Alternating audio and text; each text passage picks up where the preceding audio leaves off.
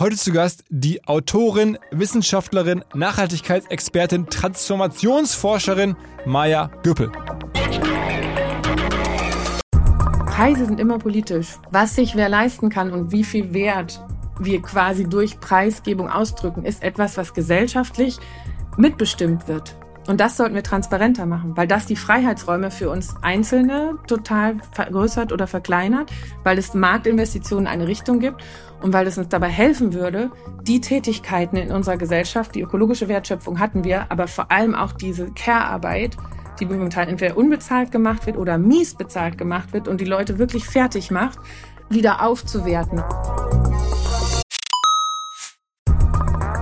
Weil die Kolleginnen und Kollegen von Instaffo, also der Jobplattform für den Tech- und Sales-Bereich, von der ich hier schon häufiger berichtet habe, mittlerweile bei uns doch groß engagiert sind hier im Podcast. Ihr hört immer wieder hoffentlich von Instaffo. Deswegen habe ich die Kollegen vor kurzem mal selber persönlich kennengelernt und war wirklich sehr angetan. Sie haben mir dazu erzählt, es gibt eine neue Finanzierungsrunde in die Firma. 10 Millionen werden da investiert. Das ganze Thema wird also immer relevanter. Daher nochmal hier mit Nachdruck der Hinweis. Wer Menschen sucht im Bereich Tech und Sales, denkt an Instaffo. Die haben da scheinbar wirklich eine neue Marke magische Soße gefunden, wo sie über ihre Plattform ein automatisiertes Matchmaking zwischen Arbeitnehmer und Arbeitgeber ermöglichen und das ist im direkten Marktvergleich dreimal effektiver, was die Quote von Bewerbung zu Einstellung angeht. Hilft natürlich auch, dass sie bereits über 100.000 passende Talentprofile auf der Plattform haben und dass man sehr, sehr schnell ins Gespräch kommt. Innerhalb von 48 Stunden bewerben sich die ersten Talente bei den Arbeitgebern oder man kann sogar als Arbeitgeber einer vorselektierten Gruppe an Talenten aktiv eine Nachricht schicken oder sie zum Chatten einladen, um sich noch schneller kennenzulernen und zu prüfen, könnte das passen. Also nicht nur ich und die Geldgeber offensichtlich glauben an Instafo, sondern auch mittlerweile über 1800 Firmen, darunter O2, RTL, HelloFresh, MyPoster, viele, viele weitere. Instafo Instafo ist auf OMR Reviews bestbewertet 4,8 Sterne in der Kategorie Recruiting Plattform. Firmen, die nun Instafo ausprobieren möchten, sehr gerne. Ihr spart außerdem 500 Euro auf die erste Besetzung, wenn ihr euch anmeldet über Instafo mit Doppel F instafo.com slash OMR. Zurück zum Podcast.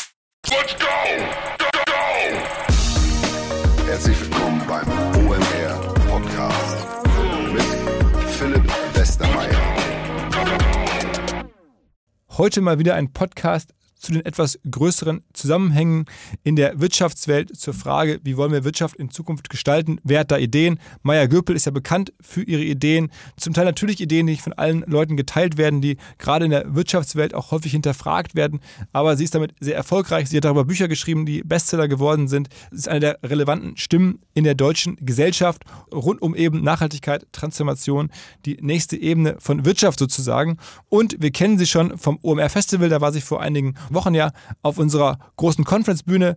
Und jetzt war die Idee, das Ganze nochmal etwas zu vertiefen, ihr Konzept einmal komplett zu verstehen, zu durchdringen. Wie sieht sie denn die Welt in Zukunft? Was wünscht sie sich denn? Was ist auch aus ihrer Sicht ein Worst-Case-Szenario für uns alle? Was müssten wir tun? Ist eigentlich Wachstum ein sinnvolles Prinzip? All diese naheliegenden Fragen, ich habe sie nochmal ähm, gestellt und ich habe sehr viel gelernt. Ich erwarte nicht, dass alle, die hier zuhören, alles teilen, aber ich dachte so als Anregung, auch als Background für Diskussionen, müsste es doch auf jeden Fall für jeden irgendwie interessant sein. Und damit steigen wir dann jetzt ein ins Gespräch mit Maya. Auf geht's! Hi Maya. Hallo Philipp, vielen Dank für die Einladung. Sag du mal mit deinen eigenen Worten. Ich habe jetzt gesagt, Autorin, Politökonomin, das steht auch so, glaube ich, bei Wikipedia ungefähr. Aber ähm, beschreib mal kurz selber deinen Job. Ja, Wikipedia ist ein ganz interessantes Feld. Da habe ich schon mehrfach gemerkt, dass du die Deutungshoheit über dich und deine Person durchaus zwischendurch verlierst. Thema okay. digitale Welten und wie sich die, also im Diskussionsforum dahinter habe ich schon gemerkt, dass viel sich darüber ausgetauscht wurde. Was ist sie denn jetzt eigentlich und was sind das für komische Bezeichnungen? Weil die beiden, die ich äh, einfach aus der Zunft, in der ich auch zu Konferenzen gehe und sowas mitbringe, ist A, diese politische Ökonomie, wo du schon äh, den Namen tatsächlich toll und richtig gesagt hast. Jetzt bin ich gerade Volkswirtin, glaube ich, auf Wikipedia. Hat wieder irgendjemand geändert. Der oder die, die Eindruck hatte, so, nee, dieses politische Ökonomie, das ist mir irgendwie zu spooky. Warum muss die da schon wieder mit irgendwelchen komischen Disziplinen daherkommen? Es ist aber wirklich ein Unterschied. also ich schwöre, Ehre, ich habe in politischer Ökonomie promoviert. Und es gibt einen ganzen Lehrstuhl und Master und so weiter an der Uni Kassel dazu. Und der Unterschied zwischen der Ökonomie und der politischen Ökonomie ist nämlich genau der, dass sie sich mit den Institutionen und mit den menschgemachten ähm, Erzählungen und wie wir Kooperation organisieren und wie wir Menschen uns auch unter diesen Strukturen, die wir geschaffen haben, verändern, durchaus beschäftigt. Und nicht nur geguckt, wie rechnen wir jetzt eigentlich, wie sich Märkte entwickeln und wie können wir am besten die Konjunktur prognostizieren, sondern wirklich auch zu fragen, unter welchen Bedingungen entstehen diese Zahlenwerke und diese Trends und wie könnten wir vielleicht auch die Zahlenwerke zwischendurch mal anpassen. Und eine wichtige Kategorie ist zum Beispiel auch sowas wie Macht und Interessen mitzudenken. Und das macht die Ökonomie, die klassische, nicht. Da bleibt es alles sehr vermeintlich objektiv und neutral. Und deshalb ähm, bin ich unbedingt auf der Seite derjenigen, sozialwissenschaftlich saturiert, würden wir das nennen. Also mit viel Interesse daran, wie ticken Menschen eigentlich und äh, wie verhalten sie sich in Gruppen äh, und welche Effekte haben äh, Anreizsysteme und Institutionen, die wir gebaut haben, auf unser Verhalten beschäftigen. Und deshalb ist der andere Teil, der da steht, Transformationsforscherin, dann eigentlich die Ableitung daraus. Und die Disziplin ist auch noch nicht so alt, aber eben so seit 20 Jahren gibt es die auch gesetzt. Und es gibt Konferenzen dazu, viel eben aus der Perspektive, wie schaffen wir das, unsere Gesellschaften so neu auszurichten und zu, umzustrukturieren, dass wir nachhaltiger werden. Und deshalb ist diese Transformationsforschung für Nachhaltigkeit ähm, eigentlich oft zusammengedacht, aber man kann natürlich auch eine Transformation ganz wertneutral, beziehungsweise erstmal neutral in dem, ob man es positiv oder negativ findet, als wir verstehen Strukturwandel zusammenfassen, wo wirklich große Umwälzungen in der Geschichte stattgefunden haben, ähm, im Abgleich oder in Unterscheidung zu kleinen Anpassungen, die wir ja eigentlich dauerhaft vornehmen. Also ich meine, du bist auch Professorin, um das nochmal ein bisschen klassischer zu fassen, sozusagen angestellt an der Uni, daher kommt auch wahrscheinlich dein Haupteinkommen neben den Büchern, um es so mal zu verstehen, wie, wovon lebst du? Wahrscheinlich von ne, Professorengehalt und, und Bucheinnahmen, richtig? Nee, das ist auch super. Also ich werde auch viel angefahren, dass ich mir solche ganzen äh, steilen Thesen in die Welt zu bringen und auch mal zu fragen, wie viel mehr Wachstum und Besitz wir eigentlich wollen, dass ich mir das nur leisten könne, weil ich verbeamtet sei. Das bin ich überhaupt gar nicht. Ich bin Selbstständige. Und äh, Honorarprofessur hat so einen anderen schönen ähm, ja, eigentlich fehlleitenden Anteil, weil Honorar kriegt man da nicht, sondern du darfst umsonst Lehre machen dafür, dass du diese vier Buchstaben von der Uni bekommst. Also du durchläufst einen Berufungsprozess und die gucken das an und du musst Lehrdeputat vorweisen, also dass du das schon mal gemacht hast, Studierenden systematisch etwas beizubringen und so weiter. Aber dann darfst du einfach zwei Semesterwochenstunden gratis für die Universität deine Dienste anbieten. Okay, also das machst du aber. Ja. Ähm, und dann, dann äh, ist dein Hauptdasein äh, ja wahrscheinlich dann doch Schriftstellerin oder, oder das hört sich jetzt Autorin. Also du bist ja, schreibst ja keine Fiktion, sondern Sachbücher. Genau, also als Autorin und Sprecherin, ne, also mhm. als äh, Vortragende oder als Beirätin in einigen Bereichen. Und jetzt haben wir tatsächlich äh, von zwei Stiftungen Unterstützung bekommen, eine neue, ich bin gerade ein soziales Start-up sozusagen, äh, was da heißt Mission wertvoll, wo wir wirklich überlegen, wie kriegen wir Wissenschaftskommunikation nochmal ganz anders aufbereitet in den öffentlichen Raum, mit welchen AkteurInnen zusammen, um das spannender zu machen, aber eben auch tatsächlich ein bisschen abzuräumen, was da momentan ja auch äh, durchaus an Fehldarstellungen, gerade im Bereich Klima, Umwelt, Heizungsmöglichkeiten, oder heute ein ganz, ganz wichtiger Termin, die Abstimmung im Europaparlament. Darüber sollten wir im Green Deal also dem Programm des Wie wollen wir wachsen in Europas, was ja von Frau von der Leyen eigentlich gestartet wurde, gibt es noch zwei wichtige Entscheidungen zur Restauration und Regeneration der Natur und die Frage, wie gehen wir mit Pestiziden um? Und die stehen heute auf der Agenda und da wird schon wieder die ganze Zeit erzählt, dass wir uns heute nicht leisten können, die Natur zu schützen und dass wir doch erstmal die Erträge jetzt aus der Landwirtschaft, wie sie heute ist, sichern müssten und so weiter. Und da ist natürlich immer diese aufklärende Arbeit total wichtig zu sagen, Entschuldigung, Weder ist Natur was Weiches, sondern es ist Versorgungssicherheit, noch macht es besonders viel Sinn an einer Politik, die ja nachweislich dazu geführt hat, dass wir trockene Böden haben, dass wir Ernteprobleme bekommen, äh, dass unsere Wälder sterben, weiter festzuhalten und dann irgendwie davon auszugehen, dass es in Zukunft besser wird.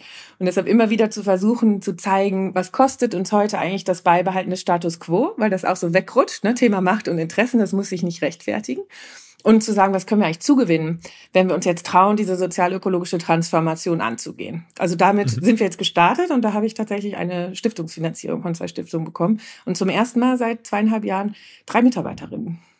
Mhm, mhm. Ähm, dennoch sozusagen, um einmal zu verstehen, deine, deine, deine Rolle in der Gesellschaft ist jetzt ja stark auch dadurch entstanden, dass du sehr erfolgreiche Bücher geschrieben hast, ja. oder? Kann man schon sagen. Ne? Wann, wann kam das erste raus? Also das war so eine Mischung. Ich glaube, das war so ein positiver Feedback was ja eine interessante, ähm, eigentlich äh, ja, Analysekategorie aus so systemischer Perspektive ist zwischen Aufmerksamkeit für die Themen. 2019 waren ja die Fridays for Future total stark auf der Straße. Und es gab dann so einen Gegendruck auf einmal aus der Politik, die gesagt hat, hier, ihr jungen Leute, geht mal wieder in die Schule, lernt erstmal was und dann könnt ihr in Zukunft ja auch als Ingenieurin so ein bisschen mithelfen dabei, dass diese Energiewende äh, funktioniert. Aber jetzt überlasst dieses Thema mal wieder den Profis. Und da haben wir zum ersten Mal diese Wissenschaftskommunikationsrolle in eine andere Richtung gedreht. Damals war ich noch die Generalsekretärin vom Wissenschaftlichen Beirat Globale Umweltveränderung. Also tatsächlich ein offizielles Gremium, wo ich ganz normal in einem Job war, ähm, mhm. das für die Bundesregierung immer wieder aufbereitet. Wie können wir denn die globalen Umweltveränderungen verstehen und welche Politik hilft uns, äh, tatsächlich nachhaltig ähm, uns zu organisieren. Und da gab es zum ersten Mal ein Statement von WissenschaftlerInnen, die Scientists for Future, gibt es immer noch als Netzwerk, die gesagt haben, nee, so nicht. Also ihr findet die Forderungen der jungen Leute radikal, aber die sind vor allem deshalb radikal, weil wir so lange viel zu wenig gemacht haben und uns deshalb die Zeit jetzt wegläuft, noch innerhalb dessen, was das Klima uns quasi bereitgestellt hat an Zeit, uns zu verändern, diese Veränderung vorzunehmen. Und dann ging das sehr schnell, weil wir eine Bundespressekonferenz bekommen, weil wir wirklich absolut unerwartet ganz viele Unterschriften gewonnen haben. Und es ging erstmal darum, zu zeigen, nein, die haben recht, die jungen Leute. Weil die haben ja ihre mhm. Proteste auf unsere Studien aufgebaut. Die haben die ernst genommen und haben gesagt, äh, mhm. wir haben ein Problem, wir müssen mal ein bisschen mehr machen. Und dann ist dieses Video aus der Bundespressekonferenz, also ich glaube, neben Büchern habe ich irgendwie immer mal wieder vermocht, in Momenten, wo jemand gefilmt hat, Sachen sehr auf den Punkt zu bringen und die gehen dann viral. Und so mhm. war ein Moment in der Bundespressekonferenz auch, wo es immer noch diesen kurzen Take gibt, wo ich äh, eben erkläre, warum es so wichtig ist, ökologische Kipppunkte zu verstehen und warum die Frage, ob wir uns etwas leisten können, irgendwann nicht mehr die richtige ist. Wenn es darum geht, massiven Schaden und eine sich irreversibel, war dann das Wort, verändernde Natur ähm, abzuwenden. Also was leisten wir uns den ganzen Tag lang? Doch bitte nicht die Zerstörung von äh, unseren Wäldern und Ozeanen zu einem Ausmaß, das wir dann nicht mehr kontrollieren können. Und dann ging das weiter. Also dann habe ich ganz viele Einladungen zu Talkshows und sowas bekommen. Und dann haben die Buchverlage eben geschrieben und haben gesagt, ob ich das nicht mal ausschreiben könnte und so weiter. Und dann kamen die Bestseller, genau. Und so ging das weiter. Dann hatte ich mehr Vorträge und dieser, dieser Versuch, die Sachen auf den Punkt zu bringen, aber vielleicht auch mal mit einer anschlussfähigeren Sprache und vor allem in neuen, ähm, ja, ich sage immer raus, aus der Blase raus, das hat sehr gut funktioniert. Aber ich glaube, dass das auch in einem Feedback-Mechanismus mit den Fridays for Future war.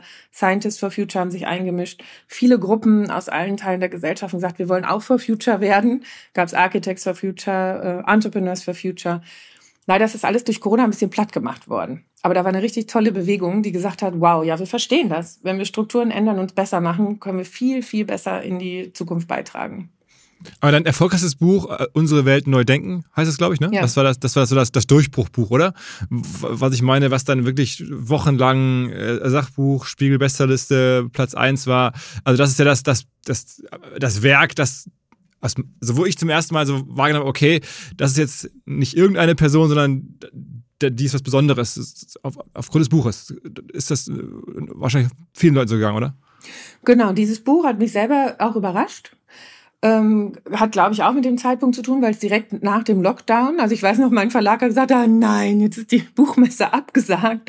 Das wäre so wichtig gewesen. Aber irgendwie in dem Moment, wo alle zu Hause waren, mal drüber nachzudenken, wie sind wir in diese Situation gekommen, gibt es ja durchaus auch ne, sehr deutliche Aussagen von den Biodiversitätsforscherinnen dazu, wenn wir die Ökosysteme so klein machen, sprich die Lebensräume, für die Lebewesen, die dann für uns die Viren tragen und so nah an die ranrücken, dann springen die auch schneller auf die Menschen über.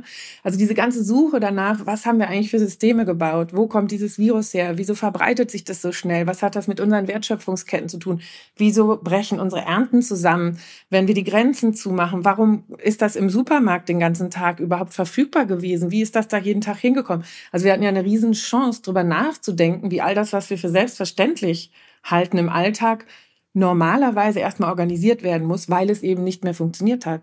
Und ich glaube, dass das diesen Moment äh, mit sich gebracht hat, dass viele Leute gesagt haben, ich gucke mal genauer hin. Und trotzdem haben die Journalistinnen wirklich damals gefragt, Frau Göppel, wie erklären Sie sich das? Das ist jetzt auch kein Buch, was irgendwie äh, Abenteuer erzählt oder die Welt irgendwie, ja, es braucht eigentlich nicht sich viel verändern und alles wird super, sondern das ist ja schon auch Tacheles. Und wieso machen die Leute das? Wieso geben die sich das in der Krise? Und da habe ich zum ersten Mal auch wirklich gedacht, was für ein Menschenbild tragen wir eigentlich in uns? dass die einzige Reaktion auf eine Krise angeblich ist, ich will nichts sehen, ich will nichts hören, sondern ich will ein bisschen Eskapismus, Ausflucht auf Netflix. Ja, hatten wir auch. Aber viele haben halt auch gesagt, jetzt ist der Moment hinzugucken und zu verstehen, was können wir auch anders machen. Und mhm. das ist eben so für mich so der Ansporn gewesen. Aber dass das der Jahresbestseller Nummer drei wird oder so hinter Obama und äh, Ferdinand Schirach, also das habe ich natürlich nicht gedacht. Also, also wir reden dann schon von auch mehreren hunderttausend verkauften Büchern wahrscheinlich, ne? Ja, ja, genau. Oder sogar Millionen, ich weiß gar nicht. Also wie viel braucht nee, man da? Nee, im deutschen Sachbuch, da bist du nicht so schnell in den Millionen. Ich glaube, also ich weiß es selber tatsächlich nicht ganz genau. Ich weiß nur mindestens 260.000, aber dann gibt's ja noch Hörbücher und dann gibt's Taschenbücher und äh, jetzt über die Jahre. Ich bin nicht ganz sicher, wo die exakte Summe gerade ist. Ja. Okay, dann, also jetzt haben wir, glaube ich, ein bisschen verstanden, wie das so alles so entstanden ist. Äh, das ist auch deine Positionierung und, und äh, dein, dein Job. Ähm, äh, was würdest du dir wünschen? Also jetzt äh, mit Blick auf die Wirtschaft. Ist ja ein Digital-Wirtschaftspodcast. Ähm, was ist denn so dein, wo sagst du, das ist so die Kern ähm, ja, Anspruch oder Wunsch oder Hoffnung, äh, die du hast mit Blick auf, auf, auf diesen ganzen Bereich? Äh, worüber sollten man nachdenken? Mhm. Ja, ich glaube, das, was ich mir am aller, allermeisten wünsche im Moment, ist, dass wir, weil wir rutschen ja eigentlich von einer so krisenhaften Situation in die nächste, nicht immer wieder sagen, ah ja, noch ein bisschen und dann sind wir zurück in der Normalität, sondern wirklich uns hinzustellen, zu fragen, mal ehrlich bilanziert, was haben wir denn Normalität genannt? Weil wenn man so aus der Frage, wie viel haben wir den Planeten verändert und wie ungleich ist die Verteilung in unserer Gesellschaft geworden und welche Geschäftsmodelle sind vielleicht tatsächlich wichtig, wenn wir über Versorgungssicherheit sprechen und wo ist uns sehr viel Aufmerksamkeit und Geld und Vergütung eigentlich in Bereiche auch geflossen, die, also Thema Marketing, Thema Beratung, Thema vielleicht auch, ich sag's mal, die 723. App-Anwendung, wo man sich verdaddelt und hier und da und dann aber fragt, Wieso sind dann die Chips, die wir umgekehrt für Solarenergie äh, gebrauchen könnten, so teuer, weil IBM jetzt die nächste Game-Konsole oder sowas in den Weltmarkt bringen muss? Das hängt alles miteinander zusammen. Und deshalb wünsche ich mir so sehr, dass wir uns A, die Zeit nehmen, einmal zurückzugehen und sagen, worum geht's eigentlich? Also wo stehen wir heute? Was haben wir eigentlich an Potenzial, sowohl im ökologischen wie im sozialen und unseren Kompetenzen? Und wo möchten wir in Zukunft hin? Weil es wird nicht so bleiben wie heute und diese Ehrlichkeit mitzunehmen und nicht zu tun, als wäre das jetzt ah, der Auswirker, wenn wir jetzt die Inflation haben, dann wird sich ruckeln. Nein, das wird jetzt weiter sehr ruckelig bleiben, die nächsten 15 Jahre mindestens und wir brauchen einen klaren Kompass. Und da wünsche ich mir einfach diese, diesen Mut, ehrlich hinzugucken, wo stehen wir heute, den Mut, klar Prioritäten zu nennen und dann den Mut, auch Sachen mal sehr anders zu machen, selbst wenn das meine eigenen Komfortzonen, Privilegien äh, oder auch Positionierung in der Gesellschaft vielleicht mal ein bisschen umschüttelt. Und sagen wir mal jetzt ganz konkret, also jetzt mit Blick aufs Marketing, also ne, ist, Marketing ist eine Disziplin, die nun zu Kauf animieren soll, da muss man ja nicht drüber äh, reden, so ist es zumindest klassisch aufgebaut gewesen. Ähm, ist, ist das aus deiner Sicht was, was eigentlich nicht mehr modern ist? Ja, was total abgefahren ist, ich habe meine Diplomarbeit damals geschrieben über integrierte Markenkommunikation für europäische Umweltpolitik. Weil ich habe ein, äh, also Diplom-Medienwirtin äh, bin ich im ersten Studium und habe da aber eben immer schon geguckt, wie handeln wir eigentlich Sachen aus. Und Umweltpolitik war einfach so unfassbar mies kommuniziert. Mhm, mhm. und ähm, gleichzeitig war ja diese integrierte Markenkommunikationsforschung unfassbar perfide zum Teil, in dem, wie sie versucht, auch die letzten Kaufbarrieren zu unterwandern etc. pp. Und man könnte das ganze Equipment und das ganze Wissen und das ganze wie funktionieren Menschen, wie kann ich sie zu etwas motivieren, ja auch tatsächlich für andere Ziele einsetzen. Und das war immer so auch die, die Mischung, wo ich gedacht habe, ich bin froh, dass ich dieses Studium gemacht habe, weil ich dann ja auch mit der Wissenschaftskommunikation ein bisschen mehr weiß, dass reine Fakten uns nicht unbedingt bewegen werden, sondern die Frage, wer sie mit sich bringt, wann, zu welchem Zeitpunkt und mit welchen ähm, Bildern, also Imaginationsräumen, Vorstellungswelten, Image und so weiter, ist ja ganz essentiell in der ganzen Markenkommunikation und dem Brandbuilding ähm, wir auch eine andere Vorstellungswelt von einer nachhaltigen Zukunft transportieren sollten.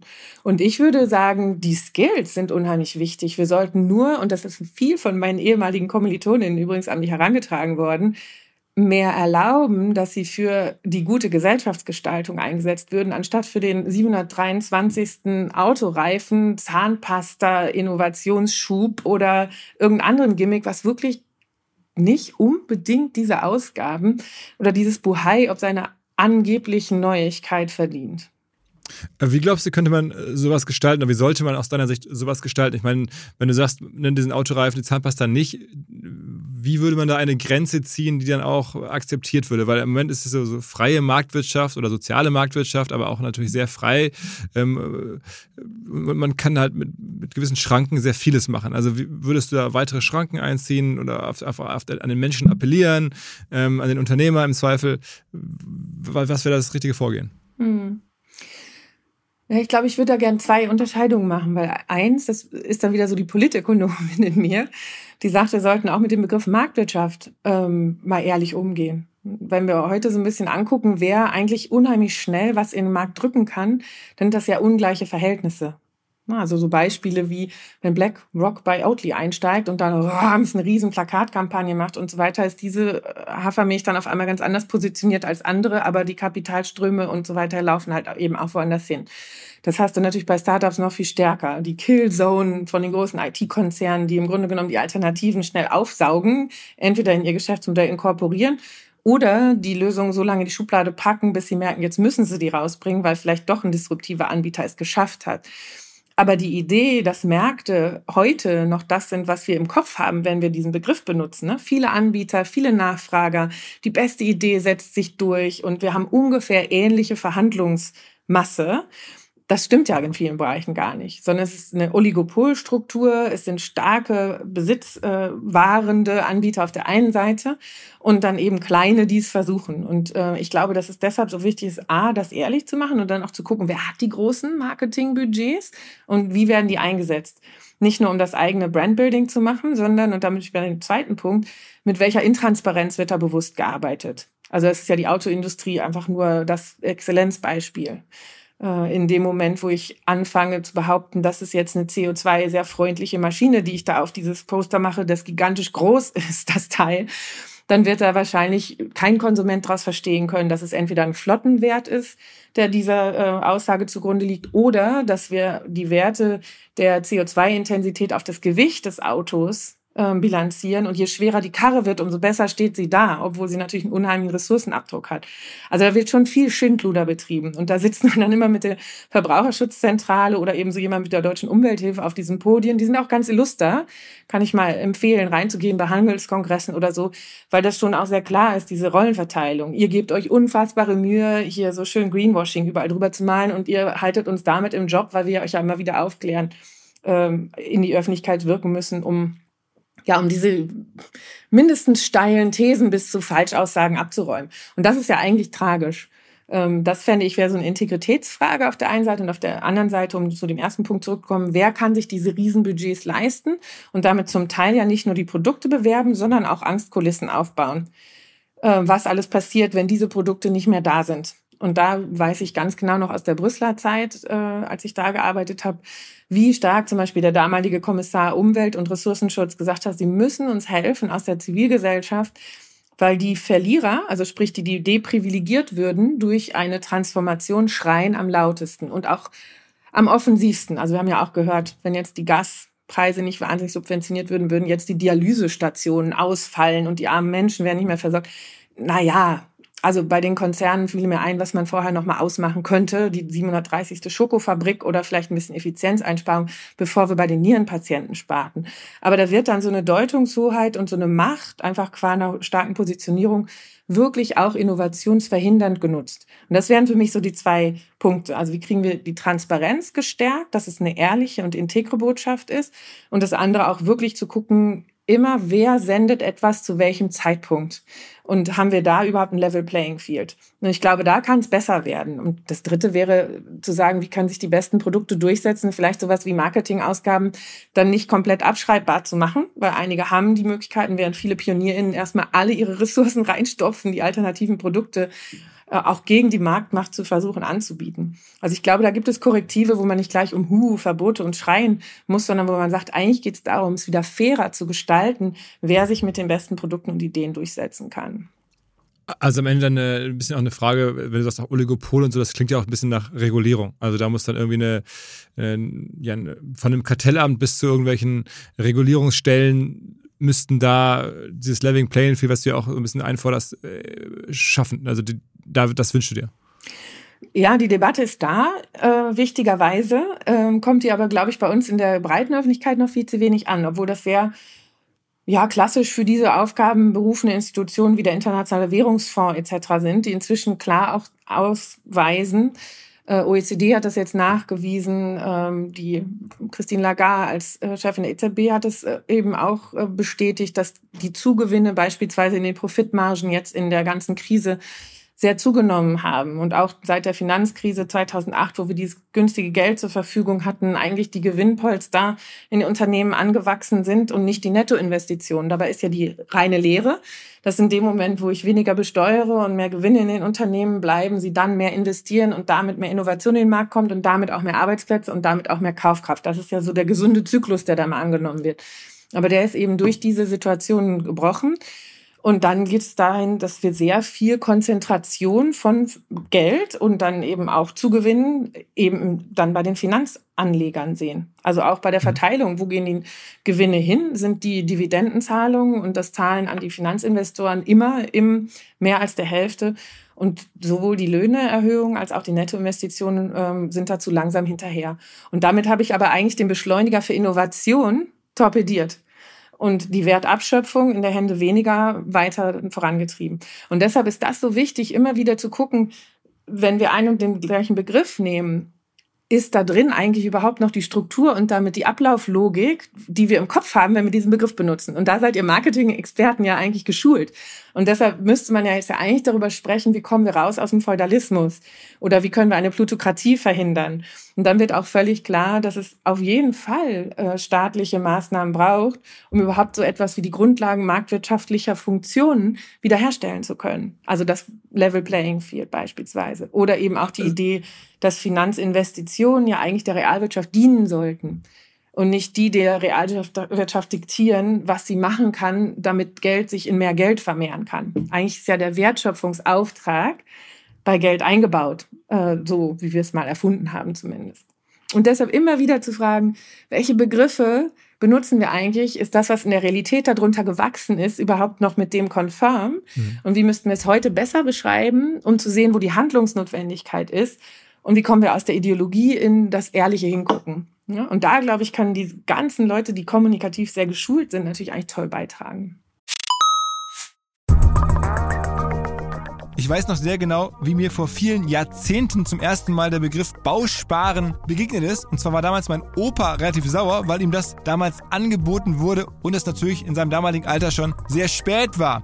Aber jetzt fast forward einige Jahrzehnte und ich werbe oder ich weise hin auf ein Bausparangebot und glaube trotzdem, mein Opa wäre einverstanden und es macht sehr viel Sinn, insbesondere für Menschen, die erwerbstätig sind, die in ihren 20ern, 30ern oder 40ern sind. Das könnte wirklich top sein, wirklich helfen, sich Ziele zu erfüllen und vor allen Dingen zusammenzuarbeiten mit dem richtigen Partner. Und ich denke, die Expertinnen und Experten von der LBS sind solche und beraten euch Ihr sichert euch einfach jetzt schon die Kreditzinsen der Zukunft in der Hoffnung, dass sie auch in Zukunft möglichst attraktiv sein werden. Aber man weiß zumindest jetzt, zu welchem Zinssatz man eines Tages bauen kann. Und man spart halt bis dahin kleine Beträge, bekommt auch eine staatliche Förderung, wenn man jetzt anfängt zu sparen. Und man weiß, eines Tages, wenn ich das Geld zusammen habe, kann ich mit dem Darlehen und dem entsprechenden Zins, den ich heute kenne, sicher rechnen und loslegen. Also wer diese Bau- und Immobilienträume hat, bitte informiert euch nochmal im Detail bei der LBS. Ich weiß auch aus Jahrzehnten mittlerweile, die sind da, die Experten, die Bausparkasse der Sparkassen. Die haben zahlreichste Beraterinnen und Berater. Ihr findet hier in den Show Notes alle möglichen Informationen dazu, genauso wie unter kriegst du hin ein Wort kriegst du hin jetzt slash Bausparen.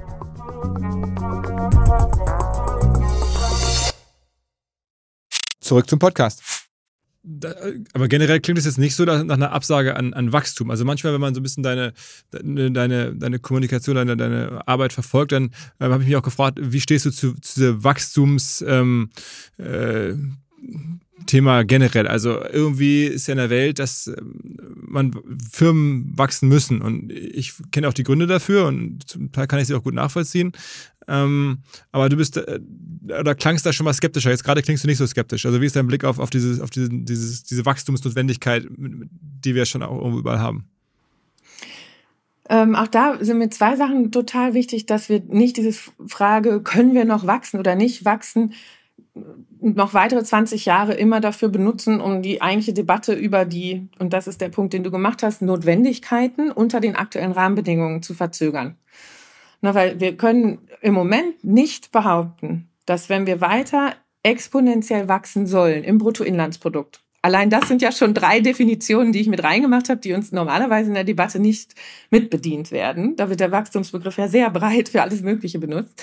Ich beziehe mich aufs Bruttoinlandsprodukt das exponentiell weiter steigen soll. Ich glaube, das ist auch viel zu wenig klar in der Kommunikation, dass ein plus 0,1 Prozent Wachstum im Verhältnis zum Jahr davor in der Summe dessen ja höher ist als 0,1 Prozent Wachstum in der Summe, äh, im Jahr davor, weil jeweils mhm. das, wovon ich als Baseline ausgehe, größer geworden ist. Und diese ganze Wachstumsschwäche in industrialisierten Ländern deshalb vielleicht eigentlich erstmal ein Saturationsindikator ist, der gar nicht per se schlimm bedeutet Wohlstandsverlust, sondern wir ja merken, irgendwann reicht's vielleicht auch, gerade wenn die Bevölkerung relativ stabil bleibt, dieses jedes Jahr noch mal mehr rausholen, und zwar exponentiell noch mal mehr, ist ja eigentlich auch eine ziemlich desperate Story. Und man fragt ja so ein bisschen, wo soll die eigentlich hinführen und warum eigentlich? Ne? Gerade wenn wir sehen, dass Lebensqualitätszahlen sich davon entkoppeln. Und deshalb ist die viel wichtigere, die, die du gestellt hast, wo sind Notwendigkeiten, die es heute Unternehmen schwer machen, bessere Geschäftsmodelle in die Welt zu bringen. Und auch da ist dieser kurzfristige Notwendigkeit, Quartalszahlen zu schaffen, kurzfristige Notwendigkeit, immer positive Profitraten zu haben, eigentlich ein sehr großes Hemmnis. Weil wir sehen, wenn wir die Sachen besser machen wollen, braucht es am jetzt viele Investitionen, braucht es jetzt mehr Energie, braucht es jetzt mehr Geld, braucht es Umbauprozesse. Das sehen wir ja gerade schön bei der Deutschen Bahn. Und dann kann danach ein sehr angewachsener öffentlicher Nahverkehr stehen, aber in dieser Zwischenphase nervt es. Und so ähnlich ist das bei vielen Geschäftsmodellen auch. Ähm, in der Landwirtschaft kann man sich das auch schön vorstellen, weil da haben wir ja sehr stark Monokulturen angelegt. Wir haben sehr stark auf kurzfristige äh, Produktion von maximalen Tonnen an Weizen beispielsweise oder maximalen Kubikmetern an Holz in der Forstwirtschaft angereizt und das als Ziel gesetzt. Und jetzt sehen wir, die Böden sind platt, das brennt lichterloh, die Borkenkäfer freuen sich auch, weil wir überhaupt nicht resiliente Systeme haben.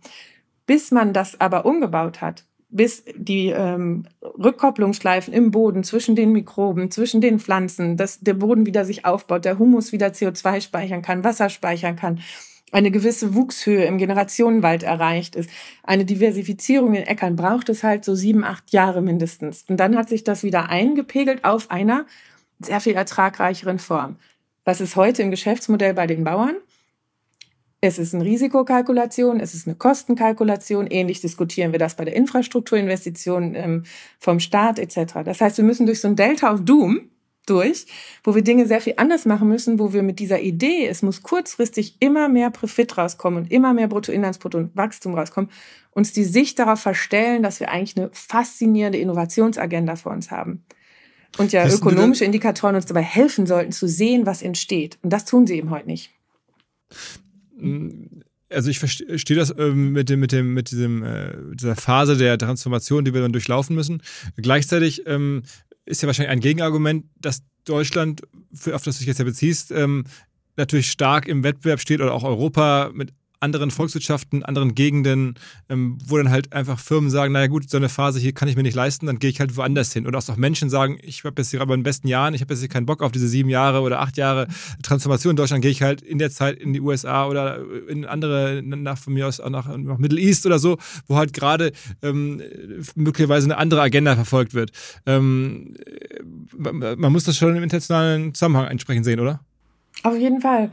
Nein, das ist ja auch die große Frage. Ne? Wenn wir uns angucken, in welchem Kontext befinden wir uns gerade, ist das ja ein Umbruch der Weltordnung, ähm, wie wir sie jetzt gewohnt waren. Nach dem Zweiten Weltkrieg hatte sich das ja sehr schnell erst bipolar und dann im Grunde um die USA als hegemoniale Macht herum entwickelt.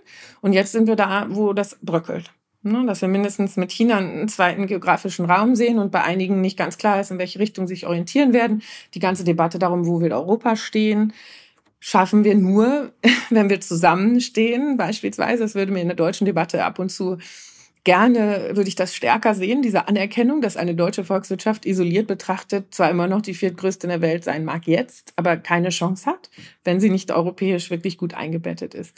Und deshalb ist dieser europäische Gedanke darum, wie können wir, das hat der Green Deal ja versucht äh, klarzumachen als Strategie, ein regeneratives und zirkuläres und dekarbonisiertes Wirtschaftsmodell voranbringen. Also aus meiner Sicht die Zukunftsagenda. Man kann im Detail über die Umsetzung definitiv streiten, aber zu sagen, was kann in einer Fläche, die vergleichbare klein ist, aber unheimlich Power hat, wenn man sich so Intellectual Property anguckt, Technologieentwicklung, multikultureller Raum, also ja wirklich auch ein signifikanter Markt heute noch ist, wenn man europäisch denkt und natürlich ein Absender von Innovationen sein kann was kann der Beitrag sein, wenn ich genau weiß, dass die Ressourcenarmheit, die wir in diesem Kontinent haben, im Zweifel durch geopolitische Verschiebungen uns zu sehr starken Abhängigkeitsverhältnissen bringen wird? Und auf der anderen Seite zu sagen, es wäre auch ganz schön, wenn die Lebensqualität, und darum geht es ja bei vielen dieser Maßnahmen für ökologisches Wachstum, zu sagen, das ist dann kühler. Wir müssen nicht so schwitzen, wir haben mehr Wasser zur Verfügung, wir müssen diese Knappheiten nicht so stark aushalten, wir haben eine gute Nahrungsversicherung ähm, auf unserem eigenen Kontinent. Das wird so oft missverstanden. Ne? Also diese Transformation ist ja ein unheimlicher Zugewinn auch in vielen Bereichen. Und dann zu überlegen, deshalb waren so Maßnahmen wie so Border Tax Adjustments, also tatsächlich zu überlegen, wie schaffen wir das, dass unsere Industrie oder unsere Wirtschaft die Dinge anders macht, dann nicht benachteiligt ist im Weltmarkt. Da gibt es unter der Welthandelsorganisation ja auch schon viele Definitionen wie Like Products etc. pp. Da geht es heute aber darum zu sagen, wie müsste sich Handelspolitik verbessern, weil wir sind jetzt ja 30 Jahre später als 1990. Die Welt ist eine sehr andere als zu dem Zeitpunkt, wo die WTO gegründet wurde. Und dann ist es aus meiner Sicht ein Fehler zu sagen, es muss alles mit der WTO konform sein, wie sie 1990 gegründet wurde, sondern, und das macht mir Mut, dass der Internationale Währungsfonds, auch die Welthandelsorganisation, die Weltbank sich auf den Weg machen, zu sagen, na ja, wenn sich die Welt komplett verändert hat, müssen wir auch unsere Regeln dieser Veränderung anpassen. Das heißt, es, wir müssen erlauben können, dass sich bestimmte Länder oder Zonen dann auch schützen, wenn sie sagen, wir haben hier höhere Produktstandards, weil dann kann man die Produkte ja nicht mehr vergleichen. Und der letzte Punkt, der mir da total wichtig ist, dann schreibt man immer Protektionismus und hier und da. Ich kann das natürlich in einer Form machen, wo wir positive Spillover-Effekte sehen. Zum Beispiel, dass in der Türkei und in anderen Bereichen Indien jetzt auch über einen eigenen CO2-Preis diskutiert wird. Das heißt, ich kann ja auch ermöglichen, dass wir die Standards dessen, mit denen wir handeln und interagieren, versuchen nach oben zu bringen, anstatt dass wir diese Abwärtsspirale, die das dann für alle schwerer macht, qualitativ gute Produkte anzubieten, immer weiter nach unten schiebt. Also wir müssen aus einer Downward Spiral in eine Upward Spiral kommen. Das klappt nur durch Kooperation, das klappt nur durch Mut. Und ob dann die Einzelnen sagen, ich bin hier in dieser Interessensgemeinschaft und in dieser Wertegemeinschaft und bin ja auch verantwortlich, weil ich unheimlich viel profitiert habe bisher davon. Oder ich verpiss mich in dem Moment, wo es ein bisschen eng wird und gehe lieber woanders hin. Wenn ich dann merke, dass China vielleicht von der Gesamtgesellschaft nicht so super ist oder wir in den USA demnächst wieder Trump haben, dann komme ich gerne wieder zurück. Diese ethischen Entscheidungen kann ich für niemanden übernehmen. Ich finde nur, dass es diese Frage ist, wo ist mein Wir? Was habe ich in Anspruch genommen? Was habe ich für mich rausgezogen? Und da ärgert mich manchmal unfassbar die Debatte, kann ich auch nur so sagen, dass wir jetzt alle unsere Systeme gefälligst so ausrichten sollten, dass, da sind wir bei dem Thema IT, jetzt die IT-Arbeitskräfte mit ihren exorbitanten Lohnvorstellungen und ihren Ansprüchen an Loftwohnungen und direkter Mobilität und hier und da, die Welt ist kein Vergnügungspark für die Reichen. Mhm. Mhm. Und das ist ganz, ganz wichtig. Wollen wir eine Weltgemeinschaft haben, wollen wir den Idealen wie eine Vereinte Nation, das nach zwei Weltkriegen bestimmt haben, wie eine Europäische Union entstanden ist, nie wieder Krieg auf diesem Kontinent? Wollen wir uns so einer Verantwortung stellen oder wollen wir gucken, dass wir für uns jetzt kurz an jedem jeweiligen Ort, weil wir können, diese Migrationsoptionen haben, weil wir privilegiert sind und auch nur durch die Systeme, die wir genutzt haben, überhaupt in die Privilegierung kommen konnten? Wollen wir die einfach nur für uns weiter benutzen oder wollen wir uns mal ein bisschen am Riemen reißen und sagen, wir geben zurück? Mhm. Was heißt denn das für den Einzelnen aus deiner Sicht? Also, wenn jetzt jemand zuhört ähm, und, und das würde jetzt sozusagen eine Politik ähm, oder eine gesellschaftliche Gestaltung erfolgen nach deiner äh, Vorstellung, hieße das auch eine sehr starken persönliche Einschränkung, äh, Konsumverzicht? Na, erstmal ist es ja nicht meine Vorstellung, sondern. Ja, also die du jetzt gerade, die du jetzt gerade, genau, die du jetzt gerade skizziert hast. Ja. Nee, ich habe ja deshalb extra nochmal die Referenz gemacht Und wir haben sowas wie internationale Menschenrechte verabschiedet, um zu sagen, unter welchen Bedingungen können wir davon ausgehen, dass die Chance auf Konflikte und äh, ja, kriegerische Auseinandersetzungen reduziert werden. Die ganze Nachhaltigkeitsagenda mit ihren Zielen, die wir auch in Deutschland zum Beispiel ja haben. Ne? Die meisten Länder haben ja globale Nachhaltigkeitsstrategie unterschrieben, die SDGs 2015, und es dann in nationale Strategien überführt. Wir haben eine Umfrage in Deutschland gemacht, gut Leben in Deutschland, unter welchen Bedingungen würden sich Menschen gut fühlen? Was wären für sie Indikatoren, die sie sagten, in einer Gesellschaft, in der ich gerne leben möchte? Wie sieht dies aus? Ist immer noch online. Gut Leben in Deutschland.de kann sich jeder angucken. Die OECD Better Life Index kann ich auch empfehlen. Da sind neun Dimensionen, unter denen wir uns gut fühlen. Also diese ganze Idee, dass sich die Wissenschaft oder Einzelne jetzt ausdenken, wie alle anderen zu sein haben, verliert so ein bisschen aus dem Blick häufig. Und ich mache das deshalb so explizit, weil ich diese Anwürfe ja kenne. Ne? Ich will es gar nicht sagen, mhm. dass du das so gesagt hast. Aber wir haben eigentlich aus der Geschichte und aus den internationalen Verhandlungen heraus ja ziemlich klaren Kompass. Und dieser Kompass rutscht uns im Moment weg. Und diese Ehrlichkeit, die hätte ich gerne. Und dann, glaube ich, äh, kann jede Person für sich selbst am besten herausfinden, was ist mein Wirkkreis? Also wo bin ich bereit, mich ein Stück weit zu deprivilegieren, meine Privilegien konstruktiv zu nutzen und natürlich auch zu überlegen, was brauche ich wirklich und wo kann ich auch ein Stück weit mal was abgeben. Und da ist ja diese ganze Sache Verzicht interessant, weil wir das auch, wenn man es geschichtlich betrachtet, nur dann als Verzicht bezeichnen können, wenn wir uns gar nicht darüber auseinandersetzen wollen, welchen Anspruch wir entwickelt haben. Also wenn man sich den ökologischen Fußabdruck beispielsweise anguckt oder den Anteil Welt, den wir für uns in Anspruch nehmen, lieben langen Tag lang, weil wir sagen, ich hätte gern diese Autos und diese Produkte und das und jenes auch noch. Das funktioniert nur, weil wir auf sehr viel andere Territorien zugreifen. Und das ist ja diese ganze Berechnung, weshalb ich auch finde, dass die gesellschaftliche Frage und der individuelle Fußabdruck zusammenhängen. Wir sollten auch nicht das eine oder das andere forcieren, aber sich immer mal wieder zu vergegenwärtigen, was für Ansprüche wir heute normal nennen und wie wir da hingekommen sind und wer dafür bezahlt hat und auf welche ähm, Ökosysteme wir zurückgegriffen haben, ist unheimlich wichtig. Also die, die Frage, wo beginnt Geschichte? Ab wann fange ich an zu rechnen? Und was ist etwas, was ich sage, ist die Baseline, über die ich diskutiere, ist unheimlich interessen- und machtbasiert. Und deshalb immer mhm. wieder das auch da anzugucken.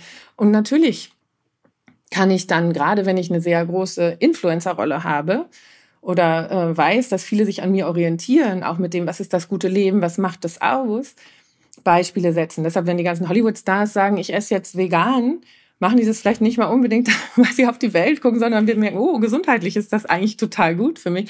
Dann ist mir das auch egal, welches die erste Motivation ist. Das Schöne ist ja, dass viele von diesen Lösungen durchaus für uns als Menschen, als biologische Wesen, wie auch für die Natur besser sind. Gerade wenn es um so Ernährung und Lebensstil und sowas eben geht. Und aber immer wieder sich zu fragen, wie sind wir da gelandet, wo wir heute sind? Und wie können wir dafür sorgen, dass es in Zukunft qualitativ hochwertig weitergehen kann?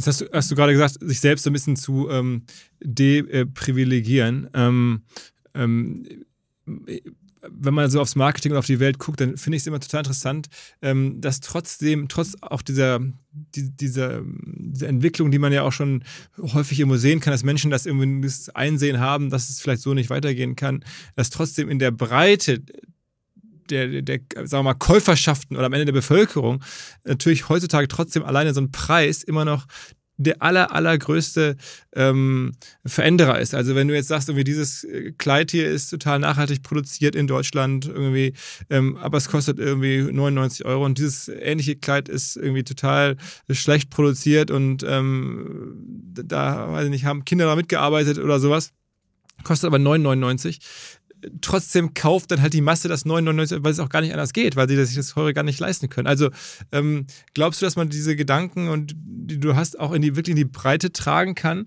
Du hast ja gerade von den Studien gesprochen, die es da gibt. Ähm, aber ist das wirklich eine, eine, eine, Massenbefragung? Weil die Abstimmung an den Kassen, äh, die man so sehen kann, ist ja immer Preis ist der Entscheider. Nichts anderes kommt dem nahe. Mhm. Also die, das ist ja der Knowledge Action Gap ne, heißt das ähm, viel auch in, in der Forschung. Und ich glaube, es gibt mindestens drei Sachen, die man sich da äh, angucken muss. Das eine ist, wie die Budgets tatsächlich aussehen, die Haushaltsbudgets. Und was macht sie knapper? gerade bei denjenigen, die nicht zu den Einkommensstarken gehören. Und dann kann ich natürlich mich auch fragen, a, die Statuskonsumorientierung, wo Marketing ganz viel mit zu tun hat. Und ich brauche jetzt diesen riesen Bildschirm und ich brauche vor allem auch ein Auto, weil das sieht die Außenwelt draußen, was so aussieht, wie jetzt in der Werbung immer äh, propagiert wird. Das hat ja viel mit unserer ähm, Positionierung in der Gesellschaft eben auch zu tun. Und deshalb sind solche Trends und solche, dafür steht ein Lebensstil, der erfolgreich ist, total wichtig. Und da passiert ja einiges, zum Glück. Äh, von Simplify Your Life über äh, die Ernährung umstellen, über ich kann mich auch mal anders fortbewegen und vielleicht ist auch die Frequenz das, was wir runterfahren und nicht, dass wir auf alles verzichten sollen. Das ist in ganz vielen Bereichen ganz wichtig. Ne? Also dann kann ich ab und zu Fleisch essen, aber dann sind die Tiere dafür nicht gequält worden. Dann kann ich äh, verreisen, aber eben nicht fünfmal im Jahr sondern ich überlege mir, wann reise ich und dann freue ich mich besser drauf und dann reise ich vielleicht auch, anstatt dass ich eine Stippvisite irgendwo mache, wo ich eigentlich will, dass es wie zu Hause ist, mindestens so bequem, nur halt die Sonne ist an. Also das hat ja auch mit dem Gedanken von Reisen nicht mehr so ganz so viel zu tun.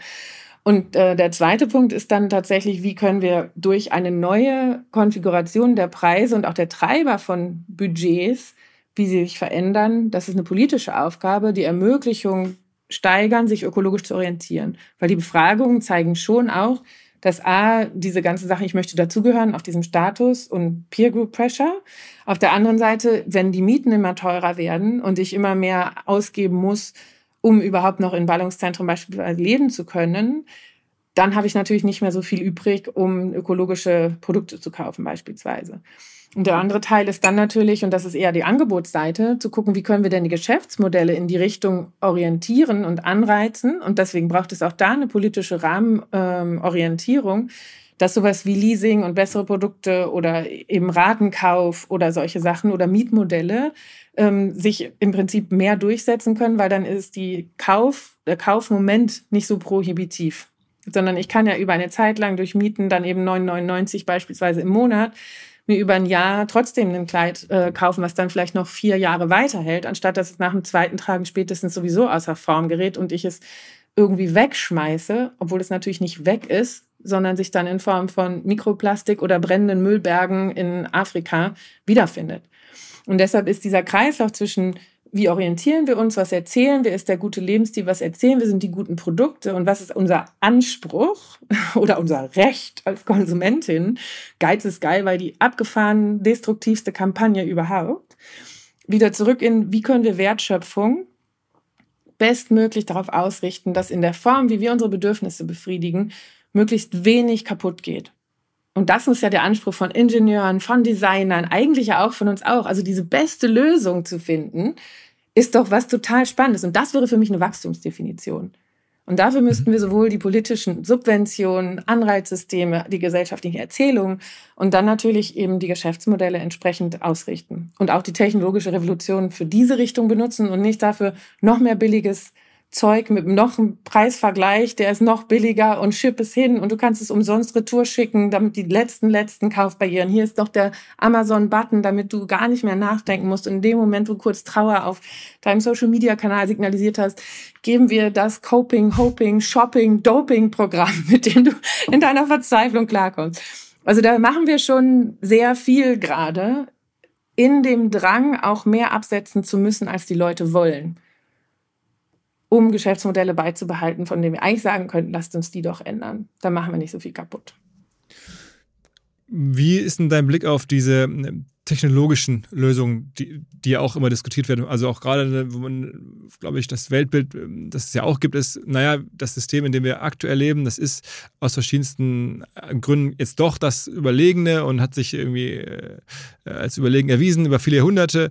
Ähm, und auch die Themen, die jetzt aus ökologischer Sicht auf uns zukommen, äh, die uns äh, da alle ja, glaube ich, allen Sorgen machen. Das ist, glaube ich, auch bei, bei, bei anderen Perspektiven uns kritisch ähm, die aber darauf setzen, dass man sagt, okay, am Ende wird es halt dann irgendwie einen CO2-Sauger geben und es wird irgendwie äh, Plastik geben, das sich, sagen wir, vielleicht besser abbaut ähm, und es wird irgendwelche Systeme geben, also technologisch getrieben, gibt es ja verschiedenste Beispiele, ähm, bis hin zu äh, Solarenergie und Windenergie und so, die uns dann erlauben, so weiterzuleben wie bisher.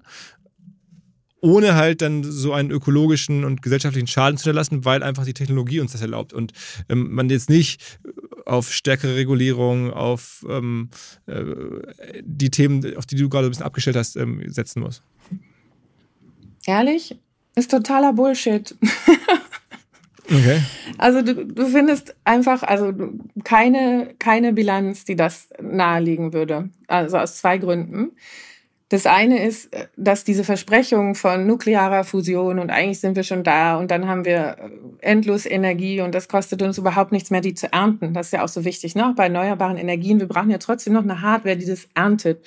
Oder bei einer Digitalisierung, wo wir von die Sachen sind nicht mehr nicht sichtbar. Vielleicht habe ich das papierlose Büro, obwohl auch das in Frage steht. Aber wir haben ja ein Serverparkbüro inzwischen, wo unheimliche Datenvolumen mit Energie gepowert werden. Und äh, auf der anderen Seite wir natürlich in dem Moment, wo wir die ganzen Zutaten für diese Hardware aus dem Boden holen müssen, äh, tatsächlich ja auch sehr viele Ökosysteme zerstören. Und auf der dritten Seite ist es nicht nur ums CO2 geht, sondern solche Sachen wie haben wir intakte Böden äh, durch den Fleischkonsum, äh, werden die kaputt gemacht in einem Ausmaß, das äh, dann eigentlich dazu führt, dass wir noch so 30 Ernten haben und dann wächst da nichts mehr. Dann kann ich auch noch so viel CO2-Sauger in die Welt stellen, das ist dem Boden dann egal. Ne? Oder die Wasserversorgung ist ja der nächste Punkt ähm, Artenvielfalt. Also die Technologie würde ja in der, in der, in der Logik, also ich will jetzt nicht propagieren, aber ich will so ein bisschen diese ja. Logik einmal aufmachen, ähm, würde ja dann Technologie sagen, naja, also man würde gar nicht mehr jetzt irgendwie da jetzt irgendwelche Herden äh, benötigen, äh, um, um da Fleisch äh, ähm, äh, zu haben, sondern man würde ja Fleisch dann aus dem Reagenzglas machen, das würde genauso schmecken. Es gäbe halt schon auch für Fleischkonsum am Ende eine technologische Lösung. Es gäbe eine technologische Lösung, ähm, für, für, für all diese Themen, die du auch gerade äh, ansprichst. Also es äh, geht jetzt nicht nur um Energie, sondern äh, genau Bo Bodenthemen, äh, Nahrungsmittelthemen. Überall gibt es ja nun auch Firmen, die sich darum kümmern und versuchen, das nun besser zu machen. Und hier und da gibt es ja vermeintlich auch Durchbrüche. Du, es geht ja auch da nicht um äh, entweder oder, sondern um sowohl als auch. Also wir brauchen ganz viele neue technologische Durchbrüche, vor allem aber um Systeme von Produktion und Konsum neu auszurichten. Weil ich im Prinzip alles, was ich technologisch organisiere, hat einen Energiebedarf, den ich künstlich zuführen muss. Und das Fantastische an den natürlichen Ökosystemen ist ja, die machen das mit Photosynthese. Also die sind unheimlich anders resilient. Und die haben unterschiedliche Möglichkeiten, Energie zuzuführen und die reparieren sich selbst. Beispiel Biene. Wenn die mal ein Stückchen verletzt ist oder so, dann heilt es wieder die kann noch in ihren Bienenstock zurück und dann fliegt die wieder raus. Wenn wir das alles schicko mit Drohnen machen, sind die erstens so klein, dass die unheimlich fragil sind. Zweitens brauchen die auch alle irgendwoher Solarpower. Und wenn so ein Teil dann irgendwie eine Macke am Bein hat oder am Flügel hat, dann wächst das nicht nach, sondern die ist einfach kaputt. Und da muss irgendwer rumsammeln, rumlaufen und die wieder alle einsammeln. Wenn wir alles technologisieren, ist das unheimlich fragil. Also resilient ist etwas, wenn ich dezentral unterschiedliche Lösungen habe, wenn ich diversifiziert diese Lösung habe und wenn ich dann tatsächlich auch noch eine gewisse Redundanz eingebaut habe. Das heißt, wenn es an einem Punkt zusammenbricht, ist es an einem anderen Punkt äh, trotzdem noch verfügbar. Was wir gerade machen durch diese technologische Revolution, ist, wir zentralisieren ein unheimlich auf Effizienz getrimmtes System, was dadurch wahnsinnig fragil wird und insbesondere substituieren wir eine multiple Form Energie zu bauen und zu verbauen und zu teilen durch Nahrungsketten, Wärmeabstrahlung und so weiter in eines, wo wir die Energiezufuhr extern organisieren müssen und all diese Devices, die für uns dann die Arbeit machen, die momentan lebendige äh, Lebewesen machen, reinfüttern müssen. Also die Technosphäre heißt das, habe ich gelernt, als wir das äh, Gutachten Digitalisierung und Nachhaltigkeit geschrieben haben. Und die Technosphäre ist ein eigener Bereich, den wir verstehen sollten in der Wirkung auf sowohl das Ökologische wie auf das Gesellschaftliche, aber auch auf das Menschliche. Und ich glaube, wie bei vielen anderen Sachen ist das sowohl als auch da zentral.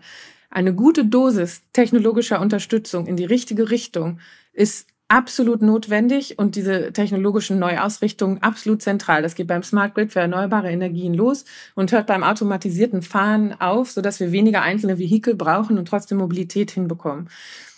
Und natürlich können wir auch Fleisch im Labor züchten und dann können die Kühe wieder fröhlich draußen rumstehen wir können diese ganzen Entwicklungen vollziehen, aber mit zwei Sachen im Kopf. Das eine ist, ist das noch resilient, was wir gebaut haben, oder ist es irgendwann durch einen Raketenangriff oder durch, ups, jetzt hat uns jemand die Energiezufuhr ausgedreht und jetzt geht gar nichts mehr, dann irgendwann kaputt?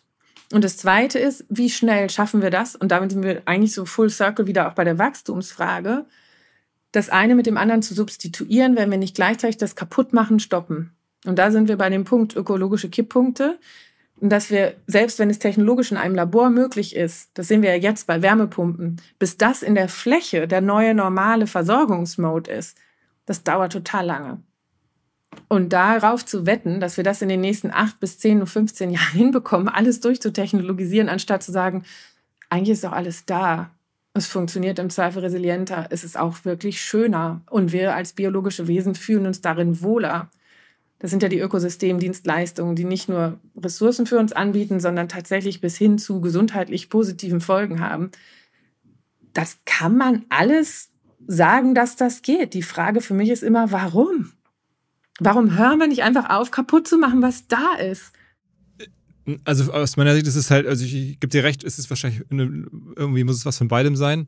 Ähm, manchmal frage ich mich, an welches, welche, an welches System habe ich eigentlich mehr Hoffnung? Also dass, mhm. uns, dass wir uns in diese Technologiewelt rein retten sozusagen, ähm, oder dass es international, also das hilft ja auch jetzt nur am Ende auf globaler Ebene. Ähm, diese sozusagen diese ähm, dieses Szenario schaffen, das das das du gerade so ein bisschen auch beschrieben hast. Ähm, und ich glaube, beides hat sehr sehr große Tücken. Also ne, die, man weiß nicht, ist das technologisch überhaupt möglich? Ähm, schaffen wir es in der richtigen Zeit? Gleichzeitig, was bei dir ist, das im Wettkampf der Systeme, ähm, der der Nationen, der Kontinente, ähm, kann man sich darauf einigen, seinen Weg zu gehen, oder wird derjenige, der diesen Weg anfängt zu gehen, dann nicht nach untergehen und andere ähm, vielleicht profitieren noch davon ähm, und, und, und nutzen ihre Systeme weiter? Ähm, also es mir total schwer zu sagen, an, welchen Weg ich jetzt nun mehr glauben würde. Also gar nicht so sehr, dass ich das jetzt nicht, ich nicht möchte, sondern eher, welchen ich für realistischer halte. Hm. Ja, ich wäre vorsichtig. Also der technologische Weg, ähm, der ist ja weder ressourcenfrei, noch sind das notwendigerweise, und das wäre vielleicht das Kriterium, auf das man sich einigen kann, dass wir einen Innovationsbegriff verwenden. Und dann sind wir total technologieoffen aber dass wir einen äh, Innovationsbegriff verwenden, wo wir sagen, wir schreiben nur noch Fortschritt drauf, wenn eine gute menschliche Bedürfnisbefriedigung bei geringerem ökologischem Fußabdruck hinten rauskommt. Hm. Und dann kann es manchmal sein, dass es eine technologische äh, Variante ist. Und manchmal kann es sein, dass es einfach bedeutet, nicht so viel kaputt machen. Und ähm, in, im Prinzip können wir dann eben gucken, what works, works. Ne? Aber das Wichtige ist da, und deshalb sind Preise, du auch schon mal sagtest, so ein zentraler Indikator und müssen mehr die Wahrheit sagen. Also gerade die ökologische Wahrheit. Und ich weiß, dann heißt es auch, wie sollen die Preise die Wahrheit sagen, die Präferenzen der Leute. Es gibt einen ganzen Forschungsstrang, der, und jetzt wird einmal ein bisschen ökonomisch, ähm, die subjektive Werttheorie, mit der wir jetzt sehr uns in dem Freiheitsbegriff auch aufhalten, den wir heute verhandeln. Ne? Ich kaufe etwas und wenn ich etwas kaufe, ist das der Ausdruck meiner Präferenz und deshalb ist das, was ich bezahle, ein Ausdruck des Wertes. Und deshalb ist ein Wert gleich ein Preis und ein Preis ist ein Wert. Und deshalb auch, wenn ich hohe Preise verlangen kann, bedeutet das, dass die Leute das wertschätzen, was ich anbiete.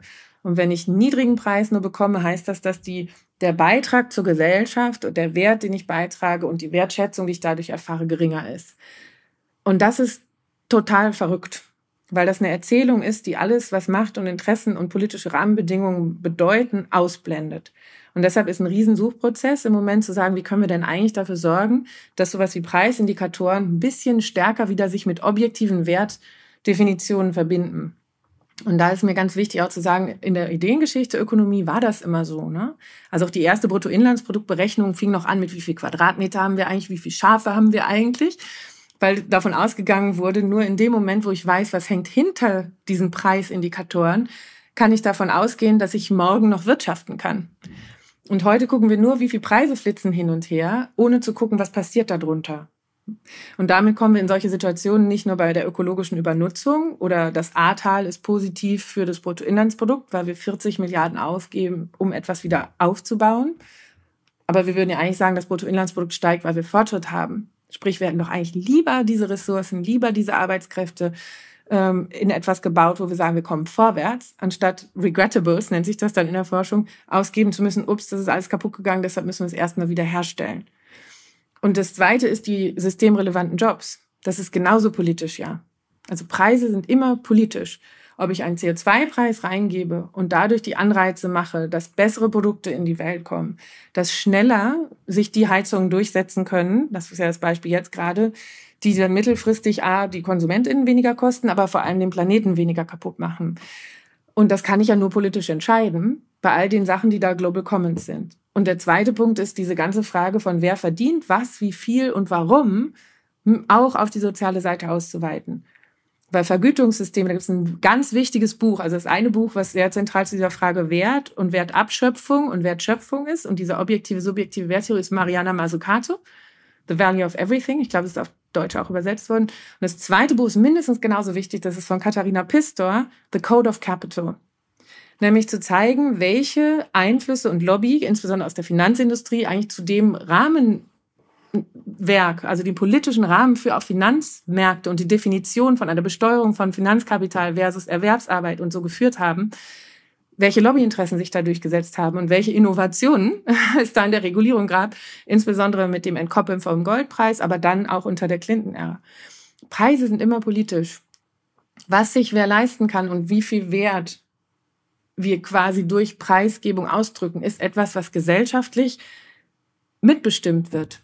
Und das sollten wir transparenter machen, weil das die Freiheitsräume für uns Einzelne total vergrößert oder verkleinert, weil es Marktinvestitionen in eine Richtung gibt und weil es uns dabei helfen würde, die Tätigkeiten in unserer Gesellschaft, die ökologische Wertschöpfung hatten wir, aber vor allem auch diese Care-Arbeit, die momentan entweder unbezahlt gemacht wird oder mies bezahlt gemacht wird und die Leute wirklich fertig macht, wieder aufzuwerten und mal zu fragen, das hat Martin Wolf als Kolumnist bei der Financial Times sehr schön auf den Punkt gebracht, wieso wir eigentlich die wertabschöpfenden Arbeiten am besten vergüten. Also Finanzberatung, äh, die Steuerhinterziehung ermöglicht, die Cum-Ex, Cum-Cum ermöglicht, irgendwelche äh, Rechtsberatung, die dafür sorgt, dass du mit deinem Geschäftsmodell schnell aus den Niederlanden beispielsweise nach Irland migrierst, wenn die äh, niederländische Regierung einem Shell-Konzern sagt, sorry, deine Dekarbonisierungsstrategie passt nicht so richtig, du musst nachsteuern.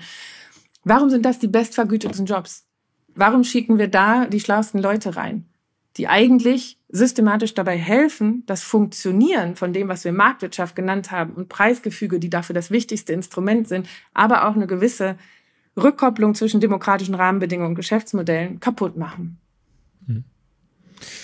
Hm was ist eigentlich aus deiner Sicht ähm, das Worst Case? Also jetzt wird ja, du sprichst auch von Kipppunkten, nehmen wir jetzt an, es trifft wirklich so ein, all diese Kipppunkte werden nun erreicht. Ähm, in, in 30, 40 Jahren, 20 Jahren oder 10 Jahren. Ich weiß nicht, wie sehr für dich oder was ist so ein Worst Case, das du im Kopf hast? Also Weltuntergang ist ja nun ein, sagen wir mal, ein, eher eine Metapher. Die Welt wird ja irgendwie sich weiter drehen und weiter irgendwo so. Aber wie sieht sie denn aus? Was ist dann? Ich, ich versuche mal lieber dahin zu gucken, können wir das sein. Aber ich meine, die, die, ähm, die Klimaforschung ist ja im Moment wieder sehr stark in der Position, beweisen zu müssen, dass es echt mehr kostet, nichts zu tun, als jetzt zu investieren oder investieren. Und das heißt, diese ganze Frage, wie hoch steigen dann die Meeresspiegel? Welche Länder gehen alle unter? ähm, in welchen Bereichen wird Salzwasser so weit ins Land gedrückt, dass so eine Wasserversorgung nicht mehr funktioniert und die Böden nicht mehr urbar sind. Wie viele Landstriche, gerade auf dem afrikanischen Kontinent, werden absolut unbewohnbar werden, weil es zu heiß wird? Was wird das an Migrationsmustern zwangsläufig mit sich bringen? Wie werden wir darauf reagieren?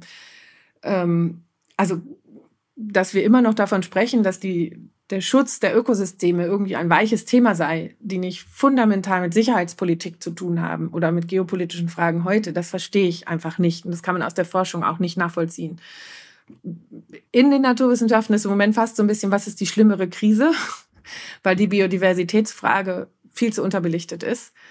Wenn wir aber bestimmte Artenintensitäten oder bestimmte Flächen zu klein machen. Wenn ein Amazonas, das ist ja auch wichtig zu verstehen, dass bestimmte Flächengrößen wichtig sind zu erhalten, damit diese Wertschöpfungsnetzwerke erhalten bleiben, dann kippt ein Amazonas schnell vom Regenwald in ein, eine Savanne, weil einfach nicht eine ausreichende Fläche mehr gegeben ist mit ausreichenden Baumkronen, die ausreichend Wolken binden, die ausreichend Wasserzyklen mit sich bringen können.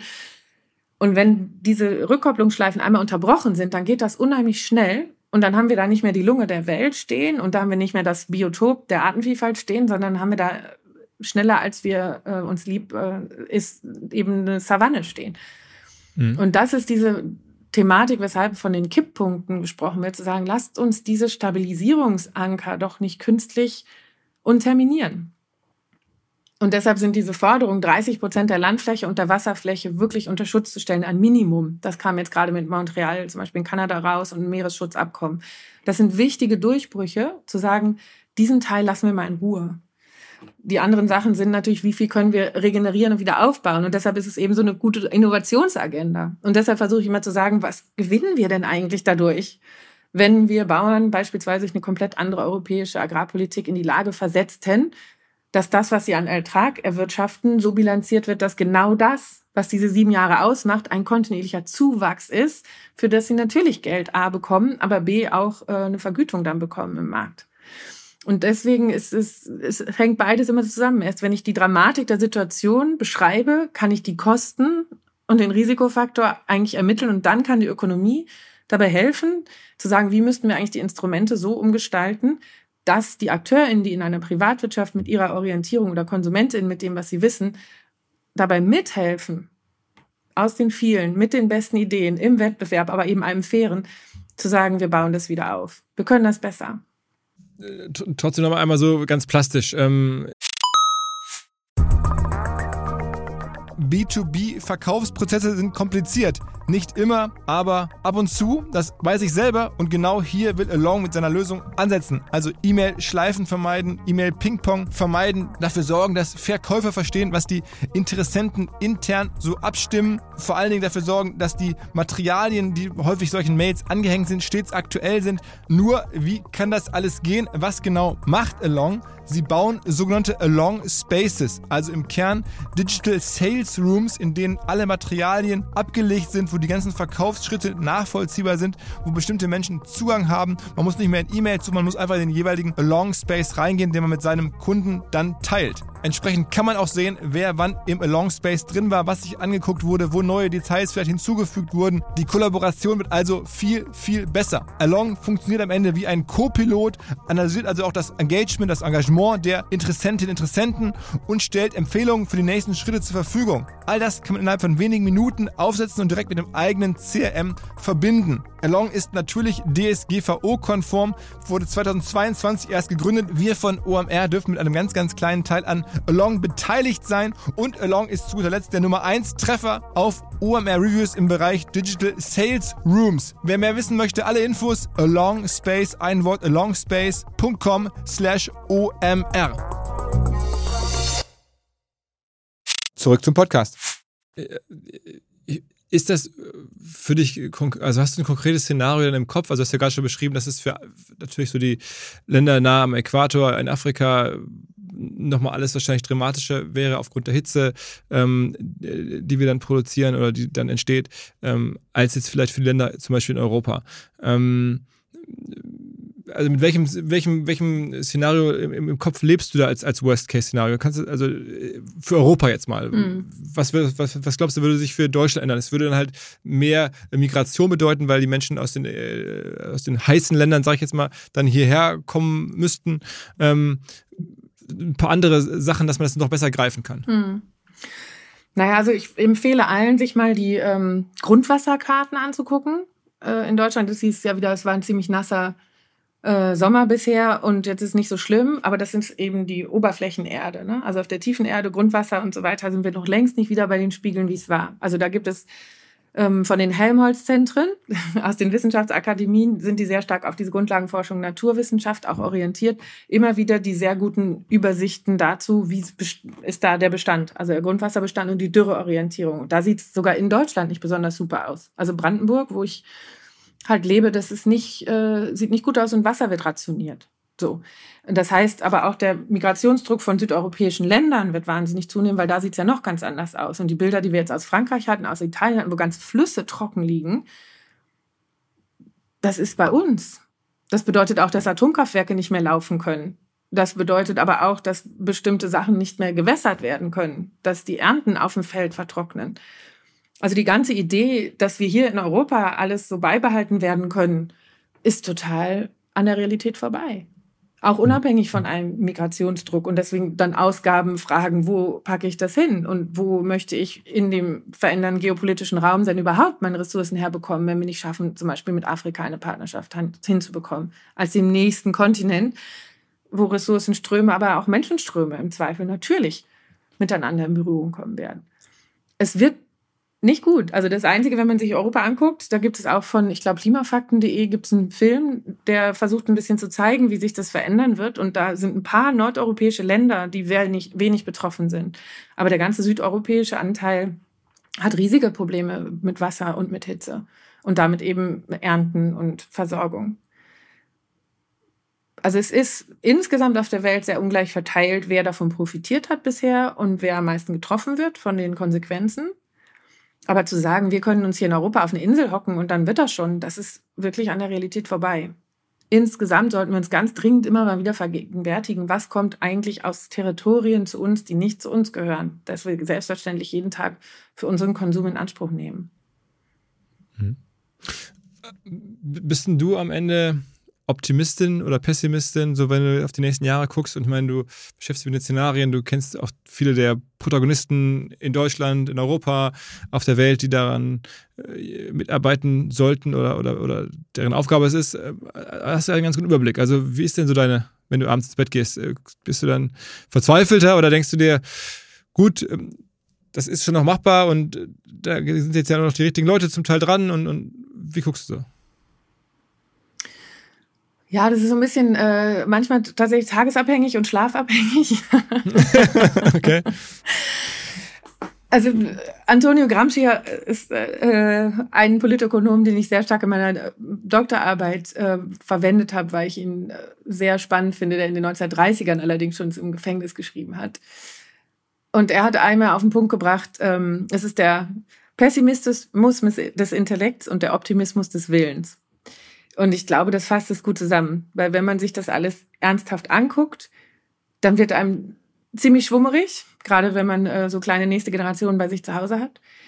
Ähm, und dann aber wieder auch zu sehen, was Menschen geschichtlich schon vollbracht haben, wenn sie die Herausforderung gut definiert haben. Dann ist es der Optimismus des Willens. Und da bin ich am allermeisten im Moment schockiert darüber, dass wir unsere Fähigkeit zu kooperieren in dem Moment, wo wir das am allermeisten müssten, das Zusammenrücken und sagen, wir packen das, dadurch torpedieren, dass sich Populismus, Abgrenzung, Egomanie und ein wirklich perfide manipulierter Social-Media-Raum dem entgegenwerfen. Und ich glaube, das ist etwas, wo wir alle jeden Tag Anteil daran haben können. Sind wir interessiert in unserem Verhalten zu fragen, worum geht es eigentlich, was ist der nächstmögliche Schritt? Und ich bin bereit, ähm, einen Anteil davon zu gehen. Und ich bemühe mich in meiner Interaktionsform, andere zu sehen und nicht persönlich abzuwerten, sondern eher auf die Sachlage zu argumentieren. Und ich fordere das vor allem von Führungspersonen in unserer Republik ein. Insbesondere von Parteien und vor allem führenden Männern in diesen Parteien. Sorry, es sind alles Männer gerade, die im Infighting, ob ihrer eigenen Karriere und ihrem eigenen wiedergewählt werden worden, tatsächlich den gesellschaftlichen Zusammenhalt torpedieren. Das macht mir am allermeisten Sorge, weil diese Orientierung Richtung Populismus gegen Sündenböcke suchen, Rassismus, ist das allerletzte, was uns jetzt gerade dabei helfen kann, diese fundamentalen Trends zu drehen. Und da ist der öffentliche Raum, das ist das Marketing, das ist das, wie spreche ich draußen, wie verhalte ich mich draußen, worauf lenke ich die Aufmerksamkeit, ganz wichtig. Und deshalb ist eure Community auch sehr wichtig. Also vielen Dank. Wir versuchen der Verantwortung gerne gerecht zu werden. Ähm, Gibt es vielleicht Firmen oder auch sogar Personen, aber noch eher Firmen international in Deutschland, wo du sagst, die machen das gut, also die ähm, jetzt gar nicht sehr politische Akteure, weil das ist ja immer ähm, ohnehin nochmal an, äh, schwieriger, aber wo du sagst, du beobachtest Unternehmen, Unternehmerinnen, Unternehmer ähm, generell, du sagst, Mensch, das spricht dich an. Ja, ich finde, also ich glaube, wenn wir so angucken, wo ist der Raum im Moment, ne, dann ist es ähm, diese Ehrlichkeit zu sagen, uff, wir sind weit weg von dem, wo wir sein sollten und wo wir momentan unter diesen Bedingungen sein können. Wir machen uns aber auf den Weg.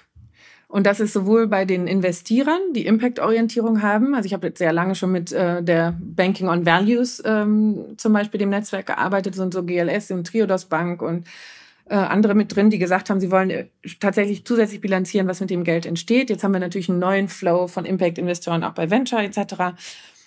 Da ist bei allen klar, dass es eben diesen Übergangsprozess braucht, den ich vorhin schon mal als das Delta des Doom beschrieben habe. In dem Moment, wo Investitionen das sehen und sagen, wir müssen diesen Zwischenteil mitfinanzieren, es ist ein ernsthafter Transformationsprozess und wir gehen den zusammen, dann funktioniert es. Und deshalb sind es häufig äh, Kooperationen.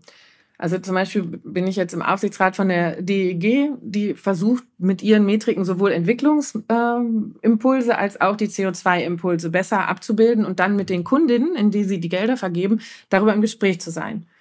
Und dann ist ja die investierende Seite und die produzierende Seite im Idealfall in einem Lernprozess. Und diese Entwicklungen finde ich spannender. Oder zu gucken, wie können wir regional denken. Ne? Circular Regions gibt es zum Beispiel in Ostwestfalen-Lippe, da komme ich ursprünglich her eine Circularity-Initiative inklusive einer Open Innovation Stadt und einem eigenen neuen Lehrstuhl, die sagt, wie kriegen wir hier Circularity hin? Und das sind auch Industriestandorte, die sich da auf den Weg gemacht haben und gesagt, wir kriegen das als Individuum oder als einzelnes Unternehmen ja gar nicht gut hin, sondern wir gucken, wie wir eigentlich über diese Wertschöpfungskette, die hier jetzt mal geografisch definiert ist, besser zusammenarbeiten können. Und ähm, diese Form von Kooperation im Moment finde ich es unheimlich spannend zu gucken, was passiert mit, dem, mit der Generationenfolge weil ich da so das Gefühl habe, auch in den etablierten Unternehmen ist da gerade ein ganz, ganz spannender Moment, wo diese Frage von, wie soll verantwortungsvolles Unternehmertum im 21. Jahrhundert eigentlich aussehen und was bedeutet das auch für strukturelle Innovation im Unternehmen, aber eben auch die Rolle von Akteuren in der, in der Wirtschaft, also Corporate Political Responsibility, zu sagen, wir schaffen das, wir können das anders machen, wenn die Rahmenbedingungen sich ändern. Und das sind für mich immer diese neuen Allianzen, die sind total spannend. Also als Einzelne fühlen wir uns ganz oft machtlos. Deshalb zu gucken, wo ist mein Wirkraum und vor allem, wie kriege ich in einem bestimmten System die verschiedenen Hebel gegriffen. Ne? Von Investitionen über einen besseren Produktionsprozess, über Sollbruchstellen, Technologie. Das finde ich total spannend, wirklich zu gucken, oh, wie kommen wir denn eigentlich aus diesem Moment, wo wir nicht weitergekommen sind in der Umbau einer Wertschöpfungskette beispielsweise, durch eine neue technologische Innovation endlich den Schritt weiter? Wie reden wir darüber? Wie informieren wir die Kundin? Dann kommst du in diesen Virtuous Cycle.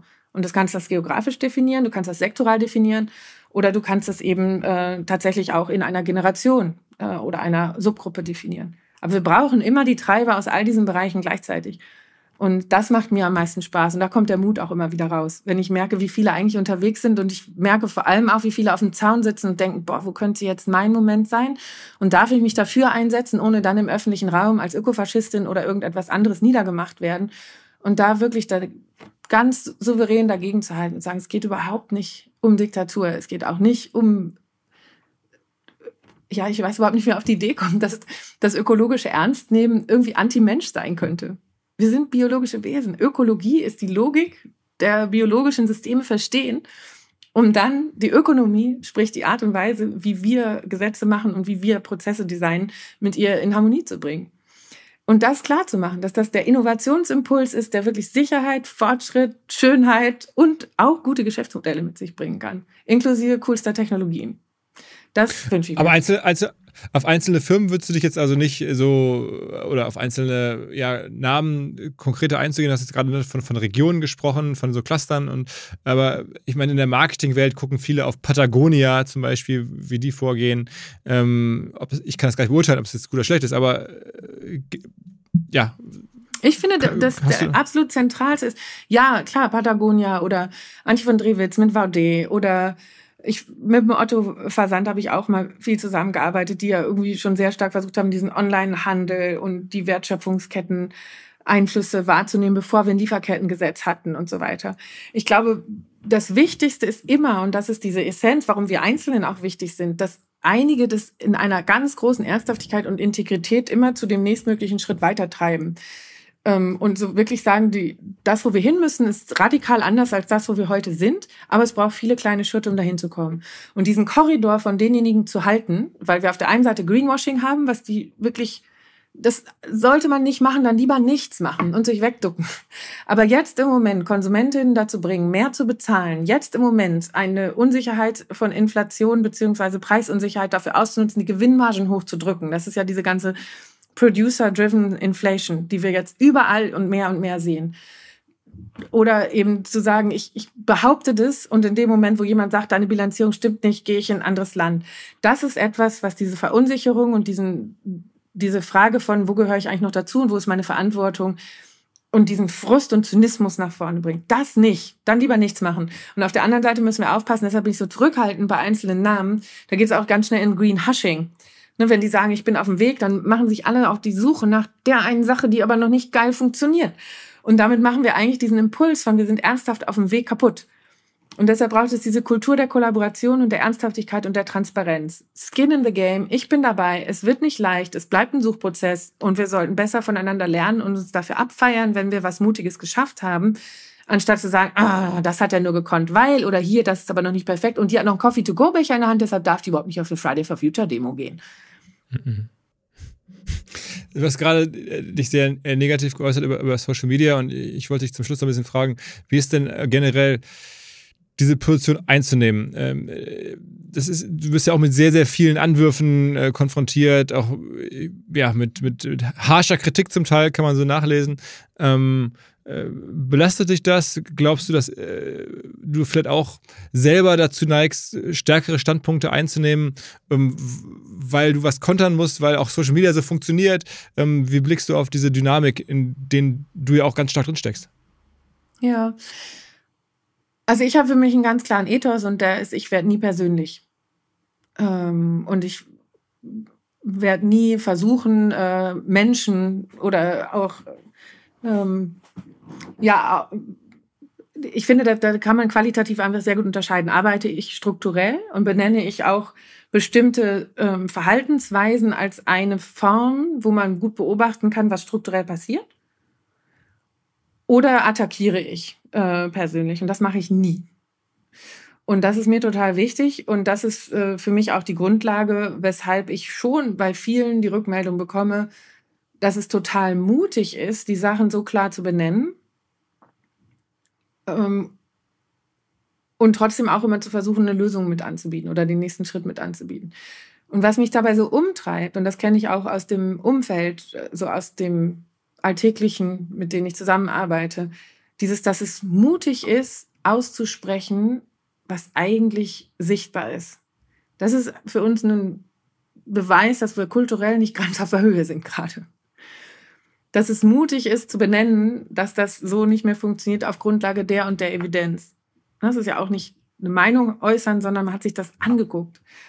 Ähm, dass es mutig ist, Macht, also Choose to Power zu sprechen. Das ist historisch immer so gewesen, aber das, das Zunehmen von, wow, ist das mutig, dass du dich traust, das zu sagen, ist für mich ein Indikator dessen, dass wir wirklich aufpassen müssen, was uns da demokratisch gerade passiert. Und wie viele ich inzwischen kenne, die gesagt haben, boah, ich habe nur einmal eine Studie von jemandem, der jemand anders dann ins linke Lager klassiert hat. Jetzt bin ich da auf Social Media niedergemacht worden, dass ich inakzeptabel bin, in den Lager gestopft, als Ideologie verbrämt wir muten ganz, ganz, ganz, ganz viele Stimmen von Personen, die in dieser Republik bereit wären, was zu tun, die willens sind, selber ihren Anteil zu finden, die vor allem Kooperation suchen, weil wir dann merken, dass äh, wir daran glauben, dass unsere kleinen Schritte in der Summe das Problem überhaupt in den Aber auf, auf, auf, auf beiden Seiten, oder? Ich meine, sowohl auf, auf, der, auf der eher linken Seite als auch auf der rechten genau. Seite. Also jetzt auf jeden Fall. Nein, also ich bin da auch überhaupt nicht auf Seiten. Ich hasse auch dieses links, rechts und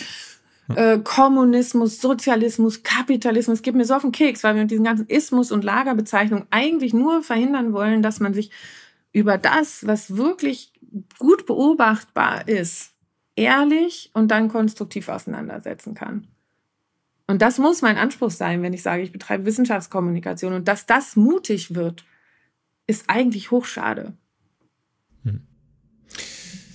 Okay, okay. Ähm, jetzt haben wir extrem viel gecovert. Ähm, trotzdem noch lange nicht alles. Also man könnte jetzt ja in einzelne Teilbereiche noch viel tiefer reingehen. Ähm, vielleicht machen wir es in Zukunft, wenn du Lust hast. Ähm, jedenfalls haben wir jetzt einmal, glaube ich, so generell, ich hoffe, es äh, einigermaßen gelungen ist, so deine, ähm, dein Blick äh, über verschiedenste Themen, die einigermaßen zu uns passen, thematisch äh, zu bekommen, zu verstehen, auch so zu sehen, ähm, wie hängen die Dinge miteinander zusammen. Ähm, ja, und wie guckst du auf die, auf die drängendsten Fragen? Ich hätte dich noch gerne, oder vielleicht machen wir das zum allerletzte Frage noch ganz kurz, wie, äh, also als, als Cliffhanger vielleicht auch für, für eine ganz neue Themengebiete, die, die noch offen sind. Wie guckst du auf Elon Musk? Ah, ich, ähm, jetzt sind wir ja bei einer Person, ne? Nee, ich bleib strukturell, weil ich glaube, dass es hochinteressant ist zu spüren, was, und da gibt's auch spannende Arbeiten darüber, zum Beispiel von äh, Rutger Bregmann und anderen, was macht es mit uns, äh, wenn wir Machtkonzentration in einem großen Ausmaß zulassen und wenn wir ein Heldentum als Geschichtsschreibung für uns normalisieren, was im Grunde genommen gewisse Verhaltensweisen von Rücksichtslosigkeit und ich nutze meine Macht dafür ein, um meine Macht noch weiter aufzubauen, dann auch noch als unfassbare Fähigkeit ähm, glorifizieren. Also ich habe das versucht in meinem letzten Buch als zwei unterschiedliche Formen von Heldentum mal zu unterscheiden. Und das eine ist wirklich dieses, ich setze mich dafür ein, um Systeme so zu verändern, dass ich am Ende oben sitze und auch möglichst darüber äh, kontrollieren kann, wer eigentlich noch was machen kann. Und das feiern wir viel ab, wenn man sich so die Tech-Milliardäre und die großen Role Models anguckt. Und die andere Seite wäre eben so eine Frage von Heldentum. Was ist so Servant Leadership? Ne? Was ist eigentlich eine Form, sich dafür einzusetzen, ein System zu schaffen, was für viele funktioniert, ohne dass ich weiß, dass ich danach oben sitzen werde und angebetet werde, weil ich im Zweifel ein paar Knöpfe in der Hand habe oder mit einem Tweet einen ganzen Aktienmarkt manipulieren kann. Ne? Und für mich war die absolute Fundstelle zu gucken, wie sich das unterscheidet bei den äh, Bezos also Scott McKenzie, äh, die dann angefangen hat, ähm, ganz anders viel zu spenden? Ja, genau, ganz anders zu spenden als jetzt Jeff Bezos beispielsweise. Also in dem Moment, wo sie sich getrennt haben, zu sagen, der eine baut sich eine Akademie und jetzt müssen alle das Mindset von Jeff Bezos eingebaut bekommen, um genauso dann die Welt retten zu können und so weiter. Und äh, seine Ex-Frau eben gesagt hat, nö, ich habe jetzt unfassbar viel Geld und gibt eine ganz tolle Rede von ihr, die ich auch zitiert habe ich verstehe, dass alleine die Konzentration von so viel Geld und damit politischer Macht in der Hand weniger nicht hilfreich ist. Und deshalb brauchen wir Menschen, die an diesem System äh, eine Veränderung herbeiwirken. Und das bin ich aber nicht, die das am besten kann. Und deshalb gebe ich das Geld an Institutionen, die auf dem Weg sind, ähm, hier bessere, demokratieorientiertere Lösungen in die Welt zu bringen. Und die ruft dann an, sagt, ich hätte, würde Ihnen gerne Millionen geben, no strings attached. Weil ich hab, bin überzeugt, Ihre Arbeit funktioniert. Und das ist eigentlich so ein Verteilen von Energie, das ist Freiheitsgewinnung für viele und das ist ein bisschen Demut, dass nur weil ich eine Technologie vielleicht bombenmäßig in die Welt gebracht habe, ich nicht das Genie in allen Bereichen bin äh, und deshalb vielleicht nicht an mir die komplette Welt genesen muss. Eigentlich hat die McKinsey Business ähnlich wie ihr Mann auch in der Branche disruptiert, ähm, nur nicht den Handel, sondern das Spendenwesen. Also weil ja. sie so eine ganz andere Art hat zu spenden und natürlich hat sie auch noch ganz andere Mittel, das kommt dazu, aber sie hat auch, wie du es gerade beschrieben hast, finde ich ganz interessant, da gibt es auch viele ähm, ganz interessante Artikel zu, ähm, einfach die Art und Weise zu spenden ist, ist, ist halt, hat sie neu definiert sozusagen. Ähm, naja, also das nur als, als, äh, als ähm, äh, abschließender Exkurs. Ähm, wir haben, glaube ich, jetzt irgendwie echt viel von dir gehört und Material und ähm, wenn du Lust hast, wie gesagt, ähm, vielleicht dann nochmal der Deep Dive in, in einzelne Themen, ähm, aber jetzt einmal so die. Ähm, einmal die volle äh, Schelle. Einmal, genau, einmal, einmal der, der ganze Meier-Göpel-Journey. Ähm, vielen, vielen Dank. Ich danke dir herzlich und gerne. Vielleicht gibt es ja auch Rückmeldungen, wo die eine oder andere sagen, hä, das war mir jetzt viel zu much, was hat ihn da erzählt? Oder das müsste doch mal ein bisschen mehr auf den Punkt noch unterholen. Das war jetzt schon ein Big Also ich mache mir keine Sorgen. Da, also Rückmeldungen werden wir auf jeden Fall bekommen. Das, da bin ich mir ziemlich sicher. Also freue mich auch drauf und wird auch sicherlich irgendwie divers sein. Aber naja, in dem Sinne, Maja, vielen Dank. Ich danke dir. Schönen Tag. Ciao, ciao. Ciao wahrscheinlich gerade in diesen Tagen ein sehr sinnvoller Hinweis. Und zwar, die Liquidität ist das Allerwichtigste für das Überleben einer Firma, gerade einer jungen Firma, in schwierigen Zeiten immer darauf zu achten, wie liquide bin ich, wie zahlungsfähig bin ich als Unternehmen. Und das kann zum Teil natürlich sehr zeitaufwendig und nervenaufreibend sein, gerade wenn man dann da mit Excel sitzt und nicht so genau weiß, sind die Zahlen richtig, wo kommen die Zahlen her, geht das alles genau auf. Und genau dafür gibt es jetzt ein neues Angebot namens Tidely. T-I-D-E-L-Y. Tidely liefert euch einen Echtzeitüberblick über die Liquidität eures Unternehmens. Man kann seine Finanzen entsprechend effizient planen und steuern und sowas spart natürlich am Ende easy mehrere Stunden pro Woche.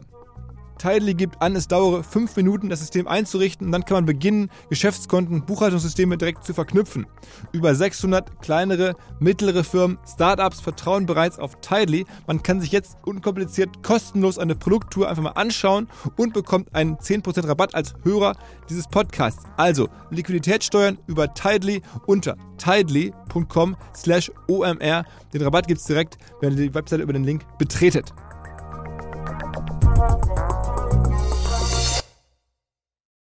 Zurück zum Podcast. Dieser Podcast wird produziert von Podstars bei OMR.